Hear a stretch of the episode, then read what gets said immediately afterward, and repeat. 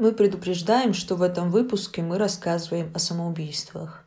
Это тяжелая тема, и если вам может быть некомфортно, послушайте лучше наши другие выпуски. Позаботьтесь о себе, пожалуйста. Если вы смотрите это видео, это значит, что меня уже нет в живых. Мой друг Рома Сван говорил, быть сильным духом – это значит, что у тебя есть душа. И на свою душу грех убийства я брать не могу и не хочу. Я не готов убивать за какие бы то ни было идеалы. Так начинается предсмертное видеообращение 27-летнего Ивана Петунина, известного краснодарского рэпера Уокей. Спустя несколько часов после публикации тело парня найдут около многоэтажки на улице Конгрессной.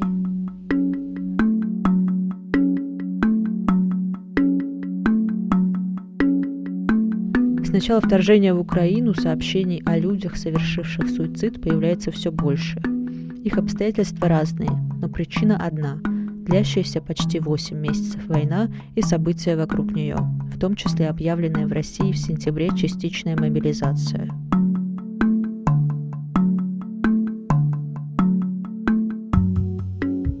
Это черта вслух. Мы хотим, чтобы вы услышали эту историю.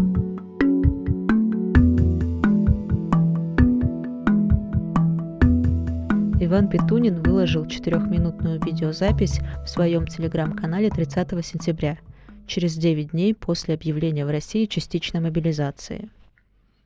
В обращении парень сказал, что у него есть отсрочка из-за опыта госпитализации в психоневрологический диспансер, но выразил уверенность, что в ближайшие дни частичная мобилизация превратится в полную, и тогда он может попасть под призыв – Петунин говорил, что хочет сохранить контроль над ситуацией и самостоятельно решать, как ему умереть, либо остаться в истории как человек, который поддерживал то, что происходит, либо выразить свой финальный протест. Во время обращения парень заметно волнуется, иногда прерывается и тяжело дышит. Он говорит, что ему было очень больно находиться в этом мире все семь месяцев, которые происходит война. Он не понимал ни ее причин, ни сути. Петунин начал свою карьеру как рэп-исполнитель в 2012 году, когда ему было 17 лет. Он активно участвовал в батлах, в том числе и в знаменитом «Версусе». Выпустил более 100 песен, некоторые из них отражали и его взгляды на происходящее в России. Последний альбом Walk Out Boy 3, состоящий из 17 песен, Петунин презентовал в день смерти. В нем он рассказывает о своей жизни и непростом творческом пути – Завершает сборник трек с названием «Спасибо за все». Этой же фразой Иван закончил и свое прощальное видеообращение. Спасибо за все Люди не знают, есть ли Бог, но если Он есть, Он со мной. Спасибо за все Меня мама воспитала так, что не стыдно в одной комнате с собой. Спасибо за все Мои друзья помогали, чем могли, и за меня стоят горой. Спасибо за все Девушка самая красивая, и меня ведет ее любовь. Спасибо за все Мои враги меня Время учили. такое, что наэлектризованная обстановка в России давит абсолютно на всех. Видимо, на него это повлияло сильнее всех. По его выпущенному альбому у меня сложилось ощущение, что он уже заранее готовил себя к такому и потихоньку отпускал этот мир. И, видимо, он решил, что настало время. Так комментировал произошедшее друг Ивана, рэпер 1447. Ничего из того, что последние семь месяцев публиковал Уоки в соцсетях, не указывало на его сложное эмоциональное состояние. В телеграм-канале он выкладывал только анонсы новых батлов, шутки, записывал видео со студий встреч. Выглядел активным, живым и веселым. С сожалением он воспринял новости о блокировке в России некоторых соцсетей, которые активно развивал, но в целом его настрой казался оптимистичным. Кроме анонсов батлов и лайфстайла, Петунин часто публиковал в канале видео, в которых он показывал девушке Элли свои батлы разных времен и следил за ее реакцией. В Инстаграм он выкладывал их совместные фотографии. Эля рассказала черте, что они с Ваней познакомились чуть больше года назад в Краснодаре, в кальянной, на одном из батлов. Девушка, не увлекавшаяся тогда ни рэпом, ни русской музыкой в целом, пришла туда за компанию с подругой. После они с рэпером виделись еще несколько раз и начали встречаться. 29 сентября была их первая годовщина. На следующий день Ваня покончил с собой. 29 сентября мы пошли в ресторан «Сицилия» в Краснодаре, чтобы отметить годовщину отношений. Я хотела с ним прогуляться по парку вечером. Говорю, когда мы еще успеем погулять? Он говорит, еще успеем, надо выпустить альбом, вспоминает Эля. И добавляет, что последний альбом показался ей депрессивным, о чем она сказала Ване. Но он ничего не ответил на ее реплику, просто смотрел и молчал, как обычно. На следующий день Ваня был сонный из-за таблеток. По словам Эли, у Петунина было диагностировано биполярное расстройство, поэтому все утро парень пролежал в кровати. Девушка предложила вместе позавтракать, но молодой человек отказался, сославшись на сонливость. Я пропустила одну пару в универе, хотела с ним остаться подольше. Ваня меня проводил, закрыл за мной дверь и ничего особенного не сказал, говорит девушка. О намерении Вани покончить с собой Эля узнала из видео, которое он опубликовал в Телеграме. Девушка посмотрела его прямо во время пары и сразу позвонила парню. На звонки Петунин не отвечал. Тогда я позвонила его маме, спросила, не отвечал ли он ей. А Ваня был таким человеком, который всегда берет трубки, всегда говорит по телефону. Если он не ответил маме, то это все по-настоящему. Он бы не стал играть чувствами других людей. Эля приехала к Ване домой, нашла его телефон и по истории такси вычислила адрес, по которому он уехал. Оказалось, что мама Петунина уже ехала по тому же адресу на опознание парня, который сбросился с многоэтажки. Эля описывает Петунина как очень закрытого даже для нее человека, при этом амбициозного, целеустремленного и позитивного парня, который строил много планов на будущее, радовался каждому дню, мечтал развивать и распространять свое творчество. Я не знаю, что он хотел сказать своим поступком. Наверное, он просто хотел, чтобы в мире все стало хорошо. Петунин однажды уже пытался покончить с собой. В интервью изданию «Палач» Ваня рассказывала, что в 2018 году он попал в психиатрическую больницу, где провел полтора месяца и сидел на таблетках. Из больницы парня забрала мама. На следующий день он выпрыгнул с балкона третьего этажа и повредил позвоночник. «Я думаю, что все будет хорошо. Самое страшное я уже пережил», ответил в 2018 году Иван на вопрос журналиста о планах на будущее.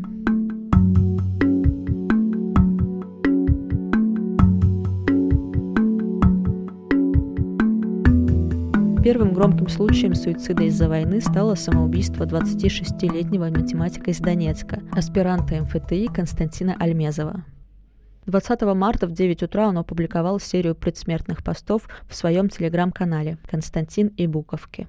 Я пишу этот пост в здравом уме и твердой памяти. Если вы его читаете, то, скорее всего, я уже ничего никогда не напишу. Так математик начал первый пост. Альмезов родился в Донецке. В 2016 году окончил Донецкий национальный технический университет, получив степень бакалавра по направлению, связанному с программированием. Через два года Константин решил сменить направление деятельности, приехал в Москву и поступил в магистратуру в МФТИ, потому что, по его словам, влюбился в науку, которая в Украине не была представлена, в аддитивную комбинаторику.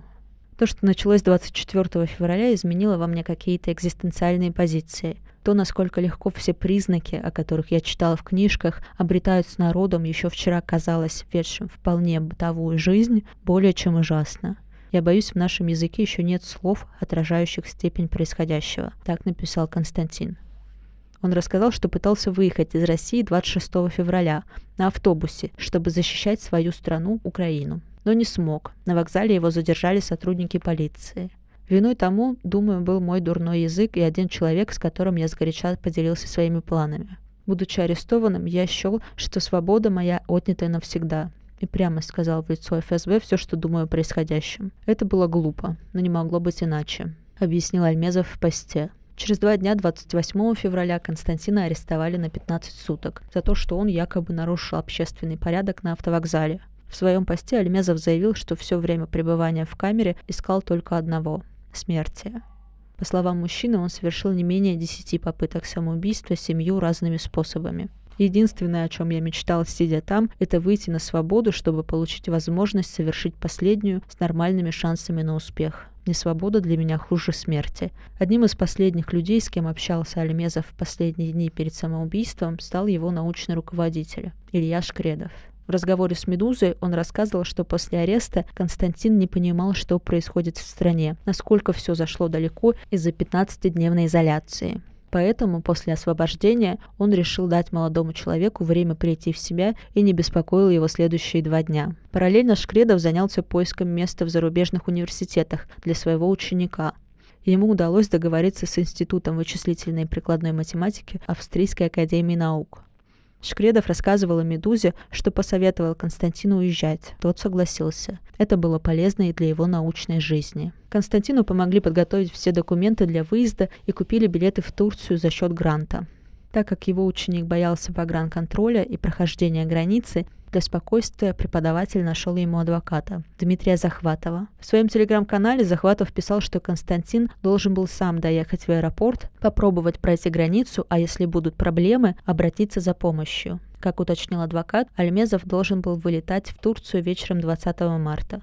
Однако уже утром стало известно, что он покончил с собой. Днем 20 марта Илья Шкредов получил письмо от ученика. В нем было написано то же самое, что и в его предсмертных постах в Телеграме.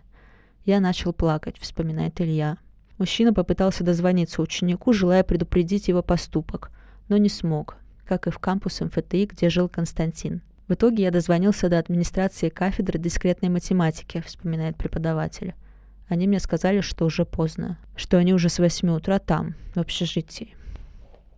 Алимезов рассказывал, что когда-то у него уже были мысли о самоубийстве, но тогда ему удалось помочь себе самому с помощью психотерапевтических видео – Психолог сказала, что основная мысль, которая движет почти всеми, собирающимися сделать это, звучит так. «Мир мне должен, и мир не оправдал моих ожиданий». Я проникся этой идеей, понял, что такая позиция была неуместна, и довольно быстро вернулся к жизни. Но сейчас я снова думаю, мир мне должен, и мир не оправдал моих ожиданий.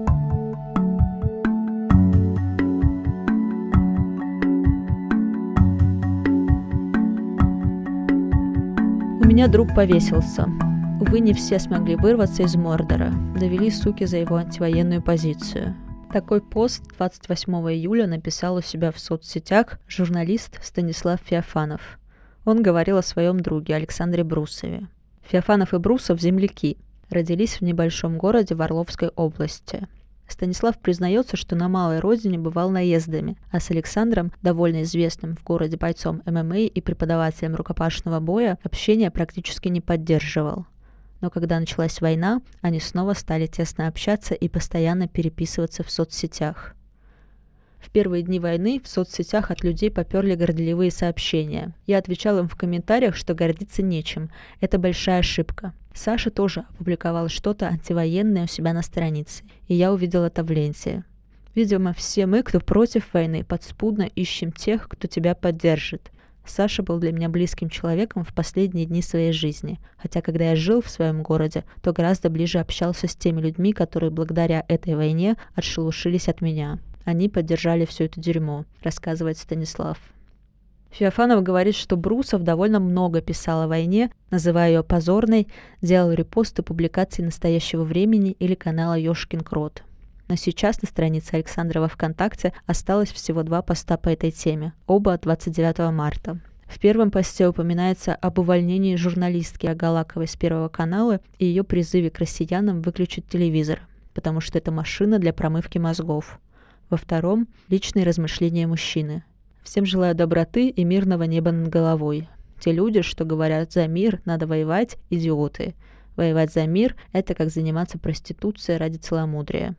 Последние два поста от 9 и 17 июля – фотографии с семьей.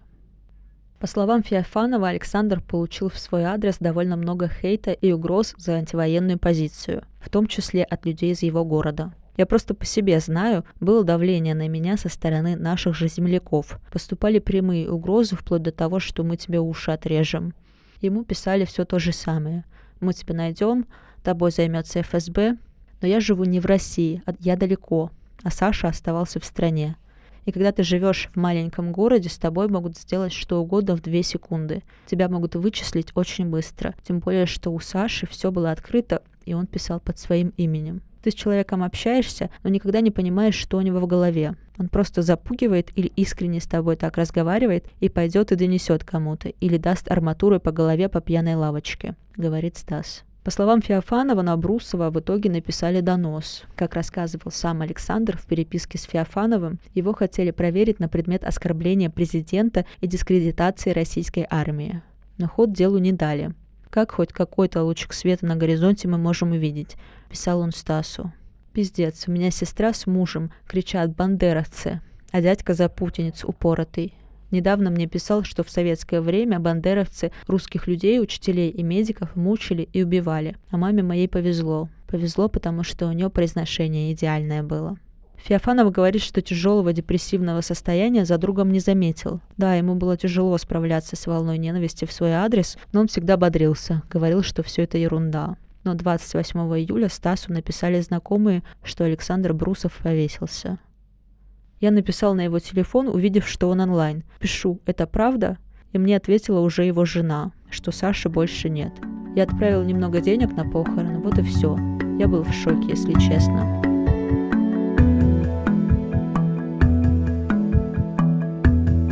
Современной психиатрии есть такое понятие, как суицидальное поведение, объясняет психиатр, основатель проекта «Дело Пинеля» Виктор Лебедев. По его словам, суицид как событие имеет некоторые предшествующие стадии. Они могут отличаться по длительности и наполнению в зависимости от психического расстройства человека. Совершивший самоубийство не болеет психическим расстройством только в очень редких случаях. Как добавляет клинический психолог, нейропсихолог Евгений Шведовский, по статистике суицидов, совершенных без какого-либо предварительного уведомления, непубличных, гораздо больше, чем демонстративных и они действительно связаны с ухудшением психического состояния, потому что депрессия выражается в снижении коммуникативных навыков. Человек закрывается. Но есть и другие примеры, продолжает Шведовский. Он вспоминает историю журналистки Ирины Славиной, которая в 2020 году подожгла себя возле здания УВД в Нижнем Новгороде. Перед суицидом она оставила записку на своей странице в соцсетях, попросив винить в своей смерти Российскую Федерацию. Она была очень продуктивная, активная, не было явного нарушения психического тонуса. То есть косвенно можно сделать вывод, что дело было не в депрессии, причина была какой-то другой. Есть так называемые волевые события. То есть человек совершает действие, осознавая, к какому эффекту это может привести. Например, вызовет резонанс. Суициды такого плана могут происходить чаще, и мы видим, что они происходят, как, например, в случае с краснодарским рэпером. Иногда для людей это единственный выход, чтобы о чем-то заявить, объясняет психолог. Комментируя недавние самоубийства из-за мобилизации, Евгений отметил, что в этих случаях у людей могли просто сдавать нервы. Это уже не демонстрация и не попытка привлечь внимание, а способ что-то решить для себя таким образом. По сути, это такой искусственно созданный естественный отбор люди с более адаптивной психикой могут подстроиться под новые обстоятельства, а кто-то не может. Но даже если говорить о так называемых импульсивных суицидах, совершенных быстро, в моменте, то, скорее всего, у человека в анамнезе все равно были какие-либо попытки, либо самоповреждения, продолжает Виктор Лебедев. Совсем на пустом месте быстрые суицидальные попытки не случаются. Обычно бывает предрасположенность, но траектория действий индивидуальная. Виктор Лебедев считает, что в будущем количество суицидов в России может увеличиваться. Их уровень обычно растет в кризисные моменты, потому что растут и социальное неблагополучие, нестабильность, неопределенность. Все это отражается на психике людей. Я не думаю, что те суициды, которые уже случились, можно связать с эффектом Вертера. Это не копирующие друг друга самоубийства. Это скорее разрозненные человеческие трагедии, связанные с невозможностью справиться с обстоятельствами. Потому что один из важных предикторов самоубийства, кроме имеющихся ранее попыток, это ощущение безысходности и беспомощности. По большому счету, российское государство своими действиями довольно активно пестует у людей это самое чувство, считает психиатр.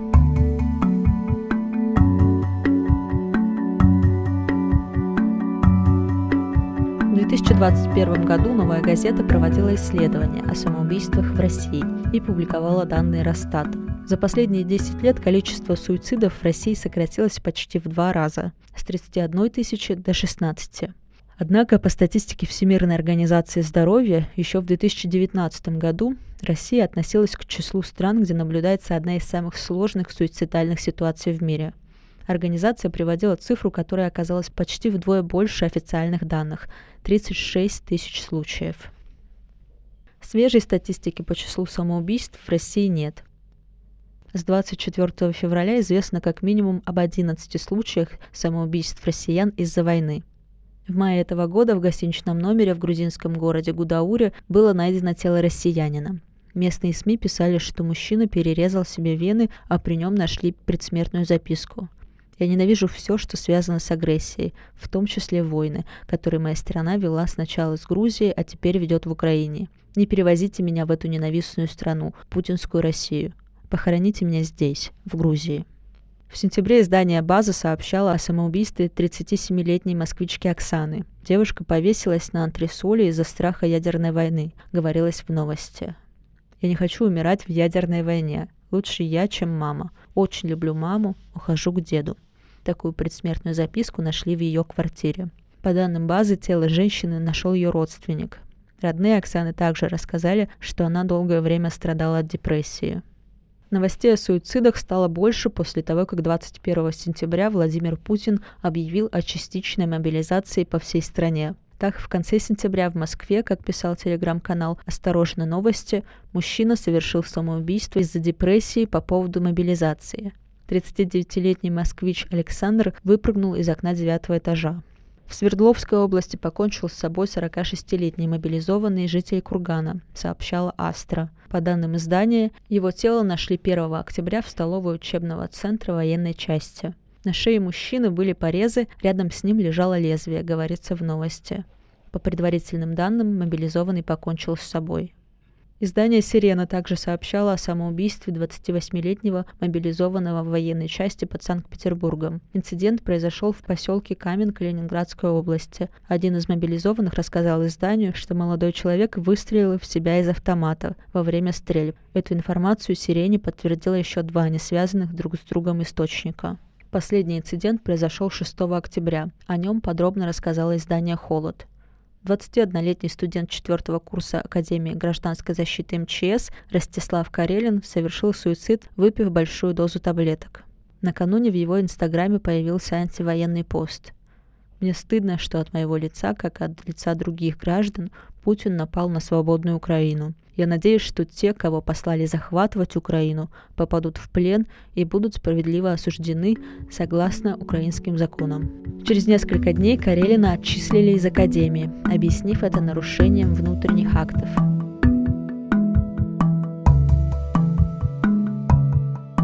Виктор Лебедев считает, что война и связанная с ней неопределенность однозначно давят на психику людей и могут спровоцировать новые психические расстройства или ухудшать старые. У каждого индивидуальный путь. Кто-то проходит путь от мысли о нежелании жить до самого акта долга, а кто-то укладывается в часы или даже минуты. Это зависит от человека, его ценности, его состояния, добавляет Лебедев. Однако случился ли всплеск самоубийств после 24 февраля, сказать очень сложно, отмечает эксперт, поскольку так быстро собрать статистику нереально. Мнение Лебедева поддерживает Евгений Шведовский. По его словам, дополнительная травматизация людей связана еще и с огромным потоком новостей и так называемым думскроллингом, беспрерывным поглощением негативных новостей, болезненным погружением в новостные ленты. У некоторых людей реакция на происходящие события может доходить даже до посттравматического расстройства. Представим себе шкалу, объясняет Евгений. Сначала идет страх, это некоторые неоформленные ощущения и на физиологическом уровне, возможно, еще не влияющие на человека. Затем следует тревожность, когда подключаются психологические реакции, начинаются проблемы со сном, становится невозможно сконцентрироваться, снижается продуктивность. И дальше уже паника, которая может переходить в панические атаки. А это уже область малой психиатрии и совсем крайняя степень. Люди, занимающиеся думскроллингом, по сути, постоянно двигаются по этой шкале в сторону ухудшения – по данным маркетингового агентства DSM Group, объем продаж антидепрессантов в российских аптеках в период с 19 по 25 сентября 2022 года увеличился больше, чем в два раза в денежном выражении по сравнению с аналогичным периодом 2021 года. Директор Ассоциации независимых аптек, глава Альянса фармацевтических ассоциаций Виктория Преснякова прокомментировала ТАСС, что с конца февраля спрос на антидепрессанты, снотворные и успокоительные средства в России был значительно выше, чем в предыдущие годы. Она связала это с геополитической и экономической ситуациями. По ее словам, люди покупают как безрецептурные, так и рецептурные препараты. А врачи отмечают, что многие пациенты обращаются к ним по поводу ментальных проблем впервые. 25-летний Кирилл до войны жил в Санкт-Петербурге. О начавшихся военных действиях в Украине он узнал с утра 24 февраля во время рабочей смены. Я поверить не мог в новостные выпуски. Меня пронзало чувство дикой тревоги от надвигающейся катастрофы. Хотелось об этом говорить и доносить информацию. Я не осмеливался говорить об этом всем клиентам, но некоторым произносил, когда отдавал заказы. Война началась, вспоминает Кирилл.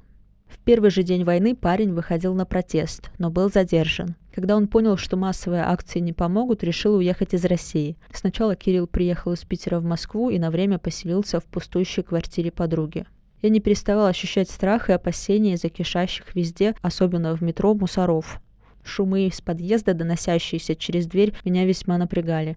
Мне казалось, что система у них налажена. Везде камеры вычисляют людей запросто, рассказывает молодой человек.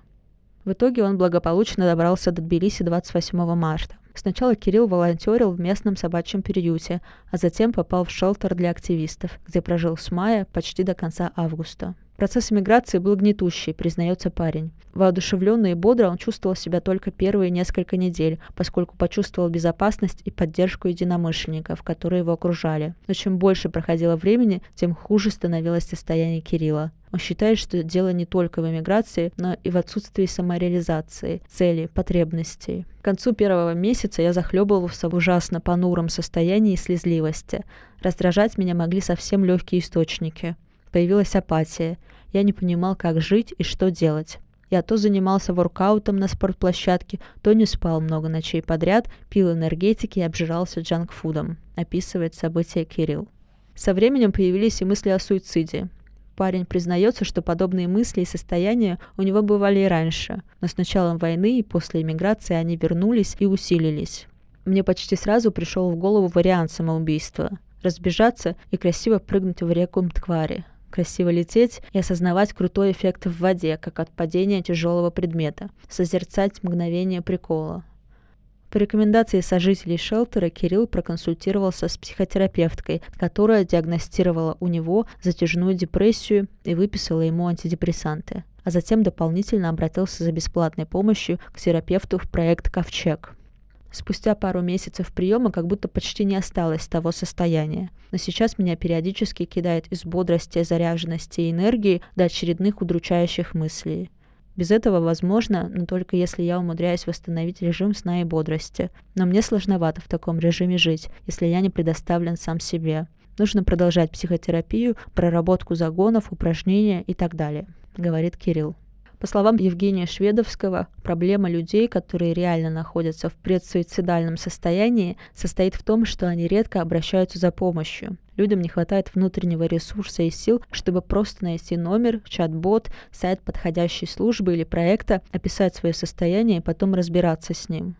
По мнению специалистов, в такие психологически сложные периоды человеку важно действовать наперед, особенно если он находится в группе риска и имеет в анамнезе какие-то ментальные проблемы или диагнозы. В первую очередь, говорит Евгений, важно научиться фильтровать информацию, поставить на мьют 70% телеграм-каналов. Если количество уведомлений уменьшится с 50 до 2, уже станет легче. Второе – иметь в арсенале несколько техник самопомощи, чтобы снимать острые состояния.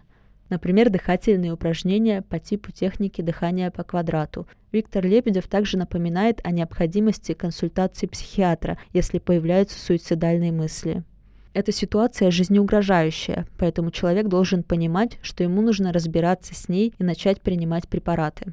Также, продолжает Лебедев, государство и психологическое сообщество должны активно информировать людей о возможных рисках и рассказывать о специальных службах, которые с этим работают но я слабо себе представляю, чтобы государство начало бы вкладываться в психическое здоровье населения. Оно и раньше в этом было не отмечено, а сейчас тем более нет предпосылок.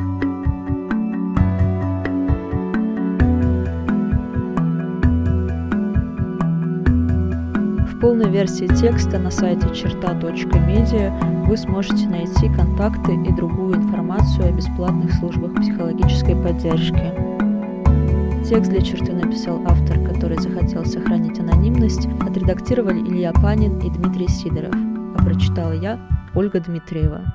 Черта – это проект о насилии в России и о том, что можно сделать, чтобы его стало меньше. Подписывайтесь на наш подкаст и социальные сети и рассказывайте о нас друзьям.